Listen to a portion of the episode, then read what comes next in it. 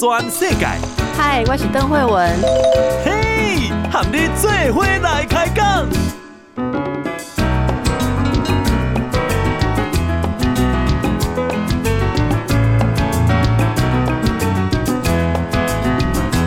大家好，这是报道全世界，我是邓惠文，来看一下天气哦。洪台的消息，今年第二号的台风，这就是苏力基啊。苏力基虽然不会呃直接侵台。但是在它逐渐北上的过程中，因为外围的水汽抵达了台湾东部的海域，所以呢，这个气象粉砖哦，这个台湾台风论坛今天就发文哦，告诉大家说，苏力基台风外围的水汽到达东部的海域，今天的下午开始移入陆地，所以呢，在基隆、宜兰、花莲、台东、恒春这些东半部地区开始会。会有降雨的几率。那么礼拜五啊到二十三日之前，这些地区天气会比较不稳定。那么这个论坛也指出，西半部地区比较不会受影响的哈，所以这个让这个西边啊，依旧是晴朗、温暖、稍热的天气。至于大家关心的水的问题、旱象的问题哦，这个台风显然是一点忙都帮帮不到了啊，没有办法有舒缓。明天二十二日白天是舒力基距离台湾最近的时刻哦，虽然不会直接登陆，但是它会造成我们东半部。跟南部沿海的风浪会比较大啊，那民众如果是有靠近这个东半部、南部沿海活动的，要特别的小心注意。接着是水情，因为目前呃西台湾的旱象持续，水情很严峻。中央气象局的局长郑明典今天下午啊公布说，在这个增文水库啊持续放水至乌山头水库，目前的蓄水比已经。低于百分之十啊，这个是去年汛期以来首度下探至个位数，比百分之十还要低哦。证明点的这个 po 文呢，还有附图指出说，因为取水口在乌山头，如果水位太低会不好操作哈，所以每隔一阵子曾文水库要放水，放水水转存到乌山头水库哈。那这一次啊，他说这一次让曾文的这个蓄水比也小于一成了，所以真的是哦，全民等待下雨。呃，消息显示说，曾文水库跟乌山头水库合计是八千三百二十一万立方公尺。到今天下午一点的时候，曾文水库的蓄水比只有百分之九点九哦，跌破了个位数。那乌山头水库在水量转存的状况下，呃，看起来就是保有百分之四十一点四的蓄水率，但其实是非常危急的。好。还能大家讲欠水欠水是安多严重哦？看看其实都严重。啊 BBC 都高调的提醒世界注意台湾的干旱哦。为什么世界要注意台湾的干旱呢？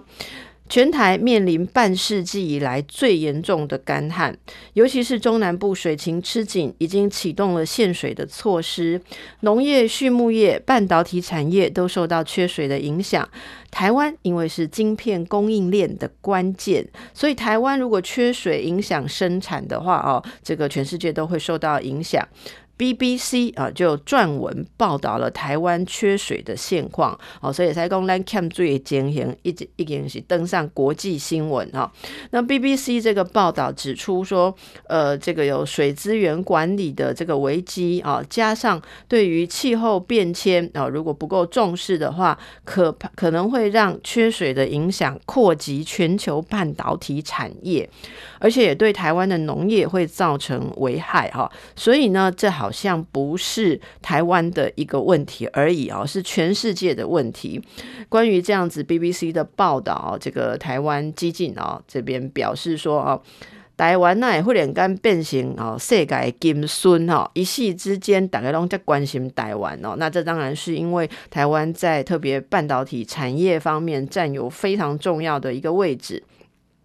BBC 这篇文章，这篇报道的名字叫做《为什么世界需要注意台湾的干旱》。指出台湾位处于热带及亚热带，经常有台风、季风通过，是世界上哦全球最多雨的地区之一。照理说，应该干旱不是我们的议题，可是去年却罕见的没有台风，导致降雨量骤降，台湾陷入了五十六年来最严重的干旱，很多的水库蓄水量都低于百分之二十，有些甚至低于百分之十哦，所以他们的消息也很快，马上我们刚刚报告的这个增文水库的状况的数字啊、哦，他们也都掌握到，其中作为台湾市值近千亿美元半导体产业主要水源之一，就是。新竹县的宝山第二水库，这个蓄水量啊，比我们刚刚说的增文更低，只有百分之七了。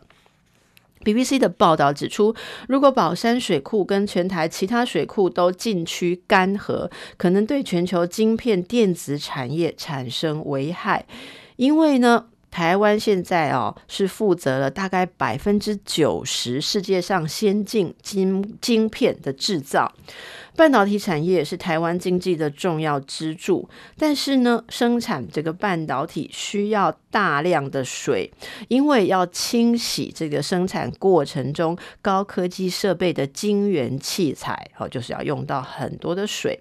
为了确保晶片供应。政府去年停止灌溉超过七万四千公顷的农田。好，那中部地区大家知道，在实施公五停二的分区供水，这个其实都是要确保这个晶片产业有水可以用。在干旱的地区，包括半导体制造商在内的这个大批哈大量的工业用户，有被要求要减少百分之十三的用水量。如果是非工业用户，例如像如果是做什么沙龙美发、洗车业务啊，那甚至被要求要减用水量，减到百分之二十。所以在整个呃水情吃紧的状况下哦，彼此呃被过来过去嘛，过维护啊哈。就算农业这个尽量呃这个停止灌溉来确保这个工业的用水，可是农业也出现很大的危机跟问题。这篇报道有去采访新竹。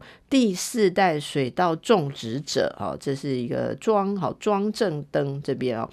呃，他表示说，哦，他自己他们的这个农田为例，他们因为缺水，竟然已经放弃了七公顷的农地。那对于政府限制其他产业的用水，将水资源投注在半导体产业哦，那这个农民就感到非常的委屈了，哦，非常的不满。啊，农民的声音呢，说到说政府呢不应该完全停止供水啊，为什么不能改成每周给我们一到两天的水，其余的时间农民自己来找办法？可是现在是完全停止供应，那就是有一些停止灌溉的部分，农田是完全停止供应，重点好像是不是都放在半导体产业上？那就不顾农业了吗？哦，那这个报道提到这些农民的心声，另外也指出台湾低水价的问题。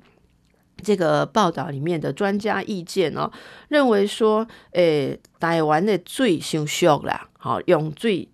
太勤扣啊，所以这是导致呃消费者没有节水动力哦，是不是这样呢？台湾的水价每吨是新台币十一元十一块哦。水费如果跟韩国来比的话，哈，咱是半给，哈，韩国每吨啊，相当要用到新台币二十二元，好才可以用每吨的水。可是台湾的水好便宜哦，比起美国来讲的话，说是低四倍，英国的水更贵。英国的水是我们的六倍贵哈，所以呢，这个就有了这个讨论呐，哈，是不是台湾的消费者缺乏节水动力呢？那我们大家就自己检讨一下哈，你你有没有节约用水，好不好？之前听到说干旱干旱呢，都以为说就是农业的问题，其实今天 BBC 就提醒全世界要注意，那我们自己更是要注意了，好不好？哦，我们真的很需要节水，也希望赶快。可以下雨了。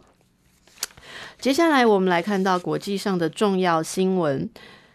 美国前警官这个肖文啊，这个呃肖文啊。他因为一个重大的案件，就是用膝盖压制非裔的男子弗洛伊德，他的颈部啊，导致这一名男子的死亡，这是很大的事件。那遭到控诉是二级谋杀哦，这些罪名。陪审团今天做出裁决，这个肖文哦，他有被成立了谋杀跟过失杀人罪。好，谋杀跟过失杀人罪，这是 CNN 的报道。在经过三周的审讯，整个审讯的过程哦，这个参与的人都非常的紧绷。呃，包括呢，还有播放路人拍下的这个遭压紧致死的弗洛伊德的影片之后啊，陪审团昨天晚上开始审议对这个呃，Chauvin 这个肖文提出的三级跟二级谋杀罪，还有二级过失杀人罪这些指控啊，陪审团就进行审议。这个弗洛伊德之死，去年夏天是在全美各地掀起了示威的浪潮。非裔青年莱特上周在这个明尼阿波利斯市啊近郊那里有一个布鲁克林中心，那他又遭到啊这个执行例行路检的女警啊这个枪击身亡啊，这在应该是一个误击了哈。那他枪击身亡，这就再度引发了群众上街抗议啊。呃，民众抗议的就是警察的暴力，以及是不是对于非裔或特定的种族有不公平的现象。那么，呃，这个案件哦，今天呃做出这样子的罪名成立的审判裁决，诶，弗洛伊德的律师哦称这项裁决是民权的划时代胜利。美国总统拜登也告诉弗洛伊德的家人哦，说这项裁决让他如释重负。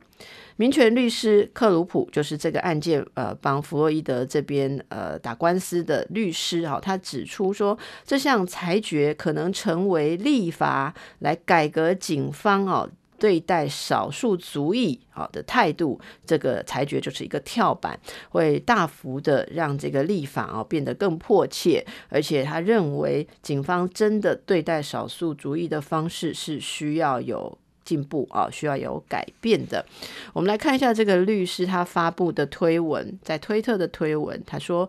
痛苦赢得的正义终于为这个弗洛伊德哦，这个 George Floyd 的家人来到。痛苦赢得的正义终于来到。这项裁决是历史的转捩点，向执法问责的必要性传达清楚的讯息。好，这是经过三周啊紧绷的审议之后的结论。”最新的消息，另外也是美国的一个呃新的新闻哦。美国的众议院本周会再次哦，对于华盛顿特区要不要升格变成第五十一州这个案件来进行投票。去年他们的众议院通过了法案，但是在参议院的时候遭到共和党的封杀。如今他们再次以这个法案扣关，那拜登政府有发表声明哦，他们的态度是强烈支持华盛顿特区来成为美国的第五十一州。预料众议院会通过这个提案，但是呢，共和党的大部分的议员仍然是有表态反对啊，所以这个升格案在。在再次进到参议院的时候，应该也是会面临苦战啊。美国的媒体报道，白宫在四月二十日的时候发表声明，表态他们是强烈支持华盛顿特区要成为美国的第五十一州。这个声明指出，有七十多万华盛顿特区的居民常年啊。都被剥夺了在美国国会的充分代表权，因为他们不是一个州嘛，哦，那这个是 HR 五十一哦，HR fifty one 这个法案会让华盛顿特区要变成一个州，为他们的居民提供哦国会的充分代表权。这个声明强调。这种没有代表权的征税，还有对自治的否定，是亵渎啊！这个美国建立的民主价值观。好，那这件事情其实已经争执很久。不过呢，当时参议院呢，这个多数党是共和党嘛，加上那时候川普政府是反对这个法案的，所以在参议院就是硬生生被挡下了。今年卷土重来，目前参议院五十名民主党籍的议员当中有四十四人是支持的，好，但是要六十票才能通过哦，所以如果拿不到共和票的共和党的票，也是没有办法通过的哦。报道全世界，邓惠文喊你最伙来开讲。大家好，等来报道全世界，咱来看一下国内哦，这疫情的情形。今天是新增了四例武汉肺炎的境外移入，今天是从斯洛伐克、印尼、菲律宾入境的。呃，这几位个案呢，都持有搭机前三天内的检验阴性报告。其中，斯洛伐克呃的个案曾经在当地验出阳性，菲律宾呃在检疫期满前采检结果为阴性啊，但后续自费采检是确诊的。指挥官陈时中表示，呃，我们刚刚报告的这个斯洛伐克呃呃入境的案一零八零，他是本国籍，四十多岁的男性。他长期都是在斯洛伐克工作的。今年三月的时候，曾经因为不舒服的症状，在斯洛伐克当地检验出武汉肺炎阳性。四月四日的时候，他回到台湾入境之后，是在防疫旅馆检疫啊。四月十九检疫期满后自费采检，今日确诊。他在台湾期间没有症状，检疫期间因为都在检疫，也没有跟他人接触啊，因此他是不需要匡列接触者的。另外呢，印尼啊，印尼案一零八一，印尼来的，这是印尼籍的四十多岁男性。他四月三日是来台湾读书的啊，就学入境之后，他的学校安排住所进行检疫。四月十九日检疫期满采检，然后今日确诊。那这一位也因为有适当的检疫防护防护，所以没有匡列接触者。接着按一零八二是菲律宾籍二十多岁的女性移工，她是四月六日的来台湾工作啊，那也是一样有检疫啊，然后期满裁检的时候确诊，所以他也不需要匡列接触者。案一零八三是菲律宾籍啊二十多岁的女性移工，她是三月十七日的时候来台工作的，呃，来台这个。检疫是检疫到三月三十日，哦，那期满采检那时候是阴性。检疫期满之后，他的公司就安排他到其他的住所哦，自主健康管理。接着就准备要工作了哦。那要工作之前，在四月十九日搭乘专车到医院自费采检，结果是确诊的。这一位在台期间哦，也是都还在检疫跟自主健康管理的期间，也不需要框列接触者哦。这是今天的状况虽然是有四例哦确诊，但是并没有呃需要扩大去框列。不过昨天哦，昨天的这个两名新增的个案哦，就是有两名这个航空货机的机师确诊了，他们的感染源仍然是有待厘清的。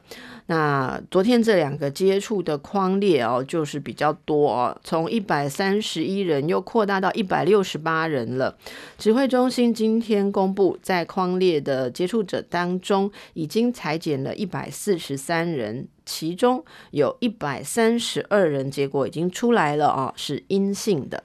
指挥官陈时中今天在记者会表示，按一零七八染疫的机师，他接触者有二十九人，中间裁剪了十一人啊。那其中是两人阴性，九人裁剪中十八个人有待裁剪。按一零七九机师接触者有一百三十九人啊。那这一百三十九人，因为有三个人是防疫旅馆的员工，他们都是全套装备防护的哦，所以认为不需要特别裁剪。需要裁剪的接触者当中，有一百三十人裁剪是阴性。好，那呃这个两人裁剪中四人待裁剪，好，这是目前两位接触者的状况。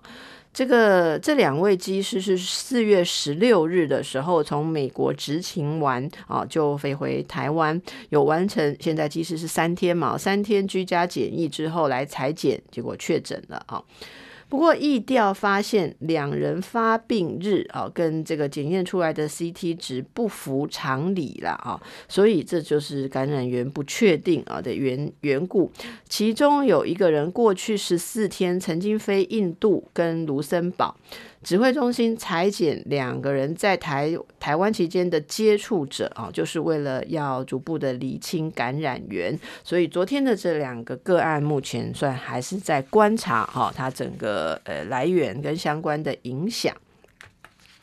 那么接着就再看到疫苗的问题了。指挥中心今天也公布啊，四月二十三日开始会再开放哦，开放疫苗的接种，开放到警察、宪兵啊这些维持社会机能运作，算是维持社会机能运作的必要人员，以及哈有一个是长照社福机构、社福照护系统的人员，还有受照顾者，好就是扩及这个长照、长照的人员跟受照顾者哦。这些对象是可以公费接种啊，这个 AZ 的疫苗，也是指挥官哦，他亲自表示的哦。考量维持治安这些社会机能工作者，还有维持长照社福机构、社福照护系统的工作者，还有住在长照机构里面的呃这些民众啊。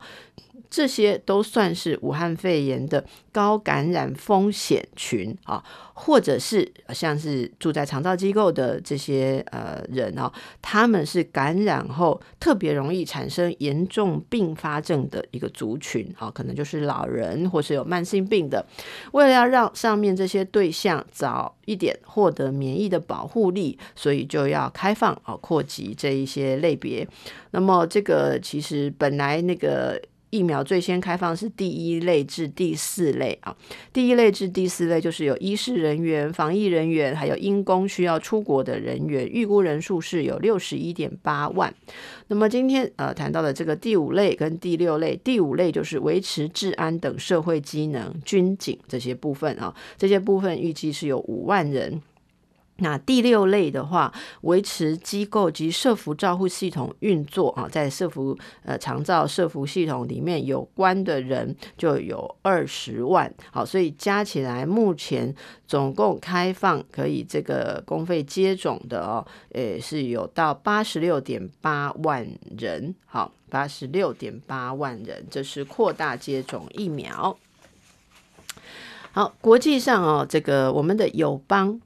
诶，巴拉圭也获得了印度的疫苗，哈，这个是呃有协助啊，他们去获得，我们有这样子的协助。那这个呢，他们的总统，巴拉圭的总统，诶，这个阿布多哈阿布多，他二十日的时候表示说，他们已经确认可以从印度采购两百万剂的疫苗，其他疫苗也会陆续的送达巴拉圭啊。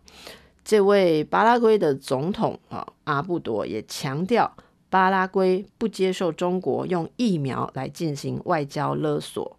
阿布多在推特上面发布讯息，指出巴拉圭已经跟印度签署了两百万剂疫苗的采购合约。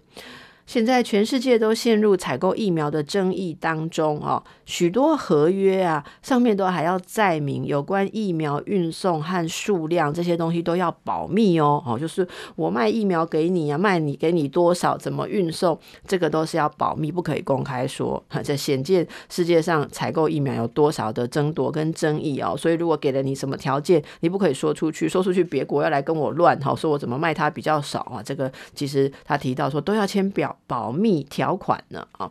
那他提到说，巴拉圭得到的讯息是，四月二十二日会有十万剂的疫苗从印度出货，呃，下周就会抵达巴拉圭了。那么，呃，他说，在疫苗上机之前，哈，我们不愿证实啊，好，这是基于对印度合作的承诺，哈。阿布多也提到，那另外这个疫苗的呃平台，哦，供应平台这个 COVAX 这边的机制有承诺说，四月底前会再交给交付给巴拉圭，让他们再得到啊一批为数可观的疫苗。到底为数可观是多少呢？消息指出，四月二十六日啊，会提供巴拉圭十三万四千剂的疫苗。不过，他也强调，巴拉圭很乐意从任何地方购买疫苗，但是。他们在采购疫苗上不接受任何形式的勒索。巴拉圭愿意在不以外交关系为前提的情况下，如果中国的药厂要卖他们，他们也不排斥。可是不要拿外交关系来做文章哦。这是印度总统阿布多的呃这个讯息。接着看到呃世界上跟旅游相关的状况啊，同时也反映了台湾现在世界上是怎么看我们的哦。呃，因为武汉肺炎让全球的旅游业相当的惨淡。随着疫苗的问世，很多国家有许多的民众都已经打了疫苗哦，那可能也具备免疫力，所以很多人开始想说，哎，可以出国旅游啊，或者是完成之前被搁置的一些国外行程。美国国务院十九日的时候预告了最新的世界旅游警示。他们会将八成的国家列入第四级，就是防疫最高级的这个建议，就是 Do not 就是不要去这些国家旅行，这是最高第四级。据说世界上有八成国家都会被美国列在第四级。台湾呢？台湾列在哪里呢？台湾目前是列在最安全的第一级。那么第一级的建议就是说可以去的哦，可以去台湾旅游，只要做好正常的防疫措施，就可以安心在台湾旅游。跟台湾。同级的包括最近啊，他们也开始做旅游泡泡的纽纽西兰，还有不丹啊、澳门这些地方是被呃美国列为第一级可以安全旅游的。好，那这边。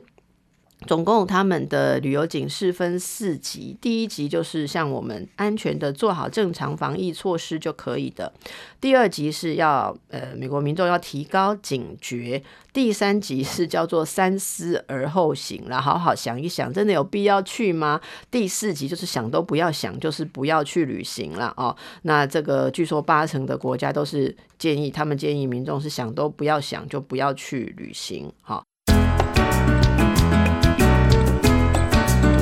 全世界，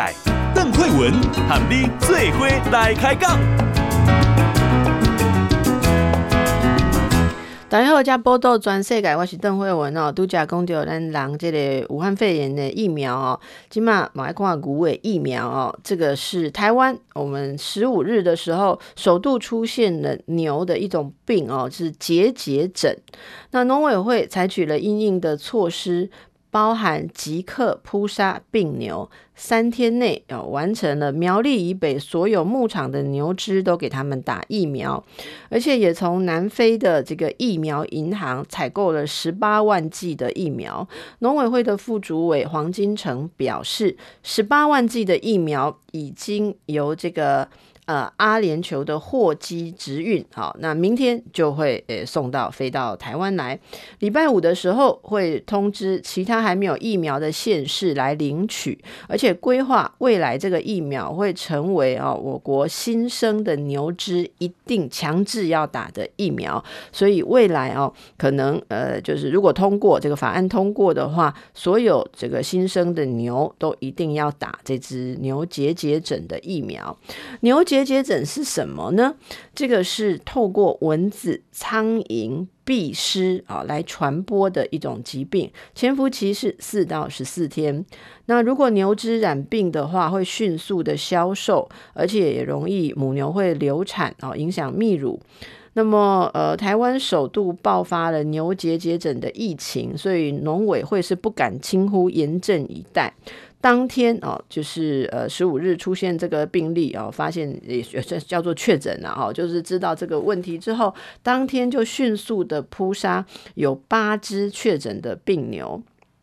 那一天内，新北所有的牧场牛只都注射了疫苗。三天内，苗栗以北所有的牧场牛只也都接种了疫苗。目前呢，也是积极的在台中、彰化等地展开牛只的接种。从首例疫情爆发到现在，已经过了六天哦。黄金城说，因为呃，到目前并没有新增的病例啊，就是那时候爆发出来哦，那应该就是那一批哦，可能就那八只嘛啊，那疫。情可能还没有扩散出去，而且疫苗打了之后，这个这种疫苗五到七天就会有效力，而且从国外订购的疫苗，明天呃就会送到了哦，后天其他还没有疫苗的县市也都可以领取来施打，所以呢，呃呃，这个他评估哦。呃，到下周三呢、我们就观察到四月二十八日啊，农委会说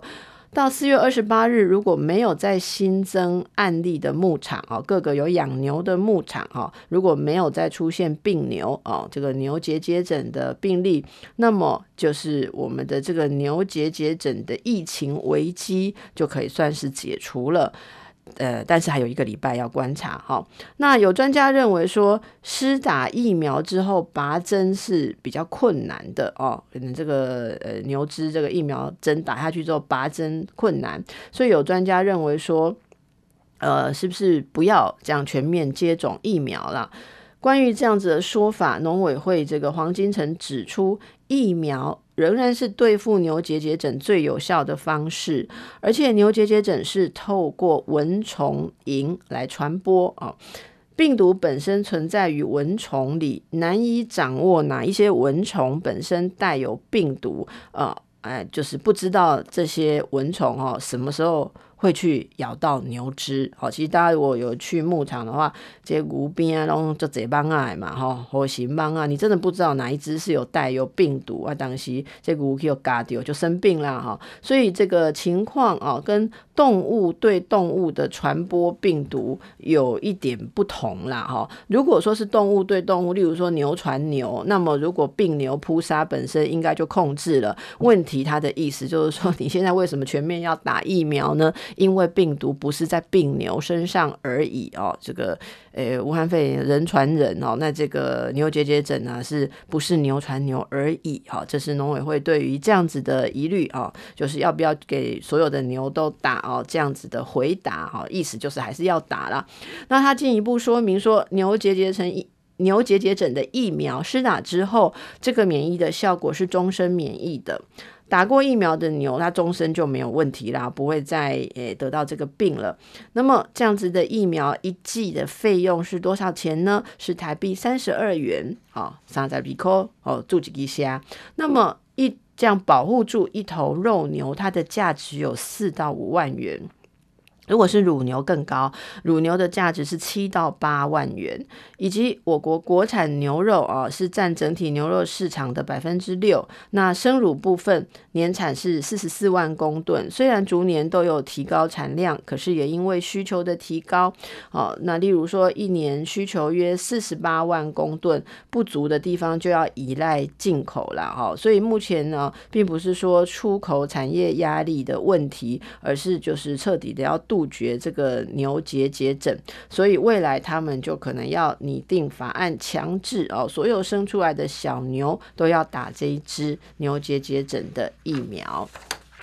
好，这是人的疫苗跟大家报告了，牛的疫苗也跟大家报告了。接下来看环境，好，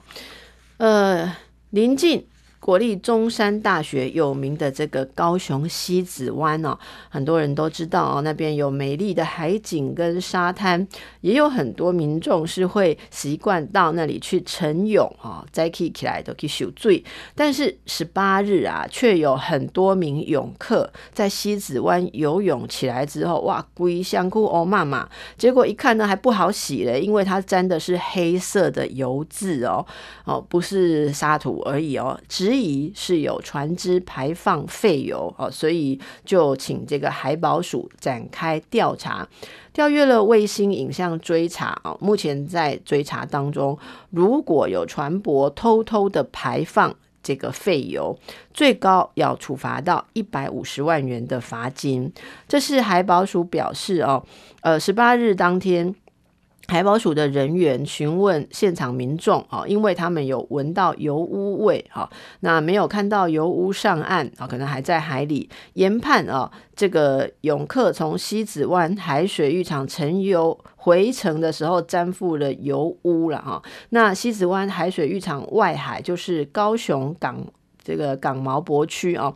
疑似有海上的船舶排放废油，然后就渐渐的漂流到西子湾部分的区域，这是一个污染。好，那这个泳客就表示说，哈，这个沾到的一定就是油，没有错了哈，因为用一般的这个冲洗都没有办法清除掉，所以现在也在积极的调查。那么，呃，海保署表示说，必须啊要还给陈勇的民众洁净的海水浴场，也将污染的风险降到最低。那他们表示说，哦，诶，这个今天傍晚就可以出炉啊，他们的调查报告。为什么？因为船舶如果偷排废油，据说他们船尾这个影像看起来会有条状的这个影像，就可以知道啊，你在偷排废油哦。根据海洋污染防治法，这样子的作为，最高可处一百五十万元的罚款。另外呢，为了要吓阻船舶。偷排废油的这个恶行，海洋污染防治法正在修正哦，因为觉得现在好像罚一百五十万元不太够的样子。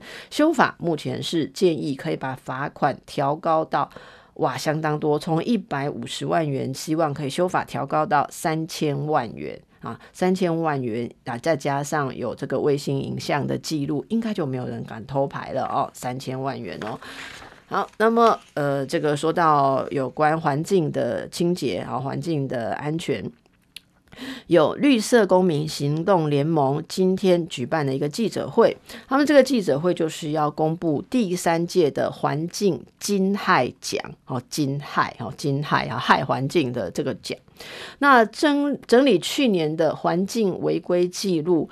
包含有空屋、水屋啊，都有一些违规大户，他们可能有被裁罚，或者是有评估他们的影响程度啊，那就依据他们的这个空屋、水屋的情节轻重，诶，这个。诶，行动联盟哦，绿色公民行动联盟颁奖给五家企业，哇，那这个金海哈金海奖环境金海奖，哪几家企业被呃颁奖呢？这个中油、台塑都是榜上有名的。绿盟这一次统计了一千六百零五笔违反空气污染防治法。然后违反水污染防治法是有两千七百四十三笔，依据裁罚金来列出四十三家哦，这个叫做入围名单，然后不是光荣的入围名单，有十七家是上市上柜的公司，好，然后他们就 递送了这个得奖事由，还有邀请函，请这些获奖单位哈，就是得到被人家认为说你害环境很厉害的奖的事业单位来出席或是回应，环境侵害奖上榜的。轮顶及金像电子是有跟绿媒沟通啊，绿盟沟通啊，那针对违规的情形来说明，但是呢，记者会中表示，中油、台塑、远东到记者会前都没有对这个东西做回应。啊，他们的这个行动联盟的研究员表示说，乌日焚化炉 BOT 营运厂商就是刚刚报告的轮鼎股份有限公司。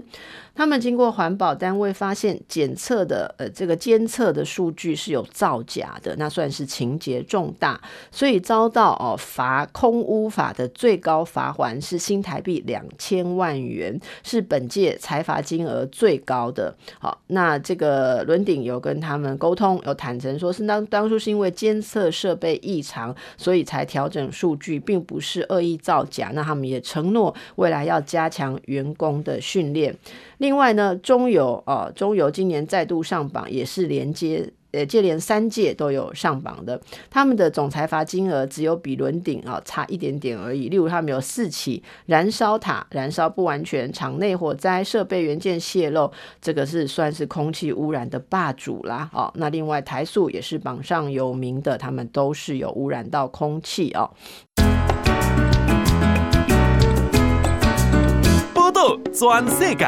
邓慧文和你做伙来开讲。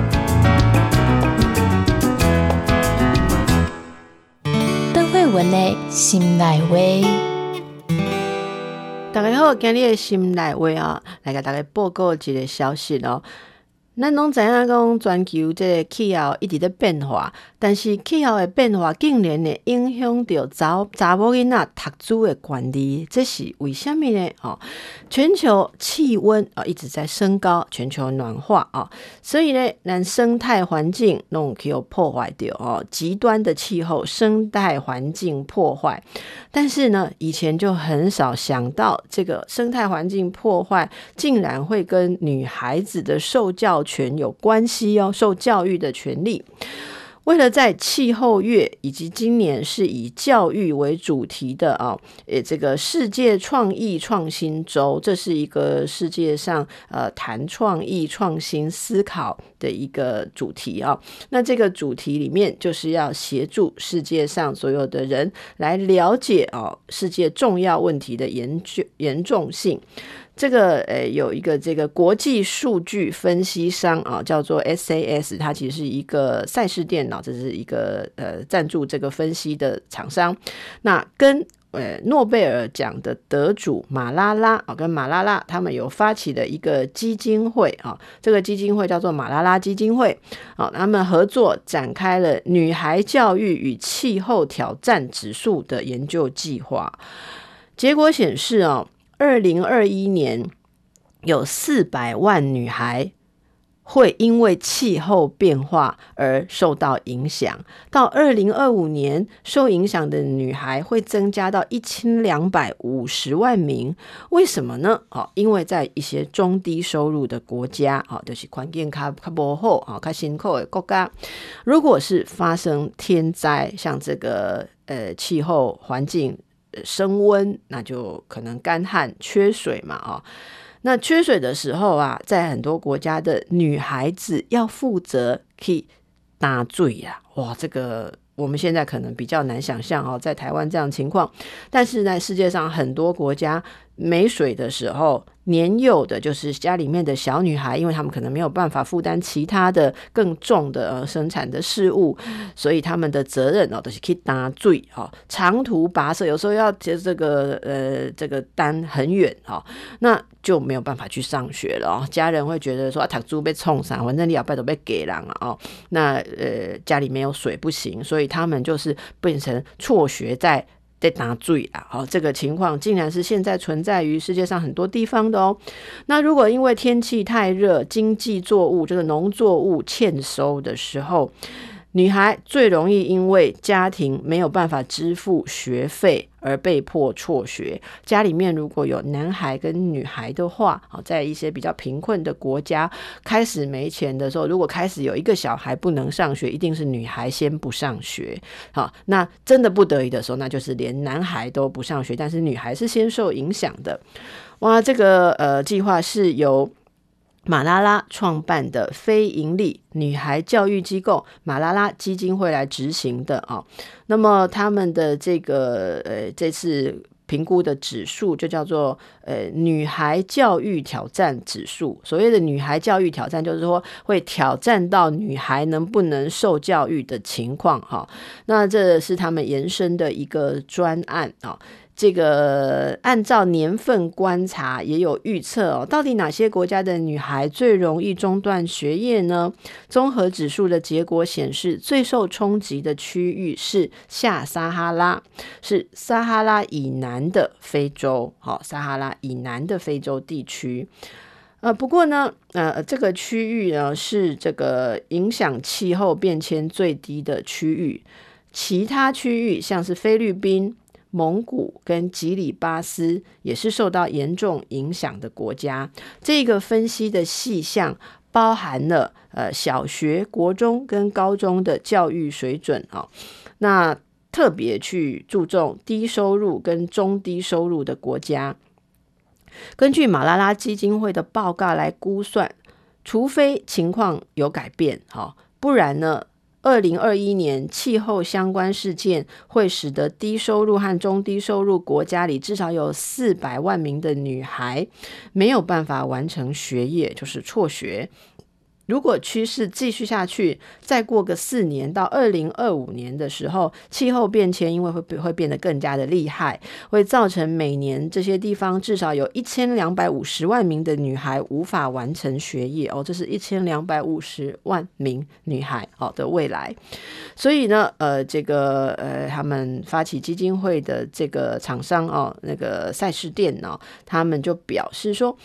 人类不断地目睹气候变迁对环境的影响啊，包括干旱、生态系统的变化、风暴的严重度，还有森林火灾造成的破坏，这些规模都是过去的两三倍。各行各业都试着在计算气候变迁相关的风险啊。那气候变迁会影响最脆弱的群体。啊，包括女性以及年轻的女孩，好，在这些贫困地区的女孩，所以这是一个呃重要的研究报告啊，让我们留意到气候的变迁会如何影响到贫穷地区，那特别是女孩子受教育的权利啊，受教育牵涉到他们未来能不能够独立自主自力更生，如果不行的话，那么其他的问题也会伴随着一直持续的存在，例如说这个呃很小。就被呃嫁出去哈，那么为了要有产值，可能就呃必须要做很多的工作啊。那这个跟呃我们呃性别状况比较好的国家来比的话，真的差非常多哦。那这个数据有点惊人哦。二零二一年有四百万的女孩会受到影响哦，二零二五年有到一千两百五十万名哦。大家可以想象，在你这早给那为了爱打罪哈，还有家里没钱就不能上学哦。好，那另外，呃，大家可以看一下哦，这个今天有一个少子化的讨论，很有趣了啊。因为这个美国中情局日前有公布全球人口生育率预测嘛，哦，那全球两百二十七个国家呃地区当中，台湾的生育率又垫底啦，哦，我们又是全球最低了哈，我们有够不喜欢生小孩的啊。那这个消息出来不久之后，就有很多的讨论。呃，这两天中华大学的一个这个教授哈、哦、杜子成，他在脸书贴文哦，他是 copy 了这个中国的一个，据说是中国那边的一个文章了哈、就列出七点呐哈，那列出七点说现现在有哪些奇怪的现象哈、哦，然后他提到就是说，简单讲是年轻人日子过得太好，小孩日子过得太好，媳妇太舒服哈，婆婆太忙碌，结果呢就被很多网友哈批评，那包括这个。钱立伟林静怡哦，妇产科这边的专家也说，哇，如果华人长辈是这样的想法哦，真的是女人很好的避孕药了哈。如果大家都期待说，呃呃，媳妇不能舒服哈，然后婆婆跟媳妇之间有很多的心结，然后一直有在强调哦，这个年轻人够不够努力啊？这样子的想法真的是让年轻人，特别是女人都不想被生哈。所以他说，这是不是女人很好的避孕药呢？那大家有兴趣可以看。看看网络上很多网友都有发表意见，我们来了解一下现在年轻人为什么不结婚不生小孩，然后来救救我们的生育率。波道全世界上精彩内容，在 Spotify、Google Podcasts，还有 Apple Podcasts，拢听得到。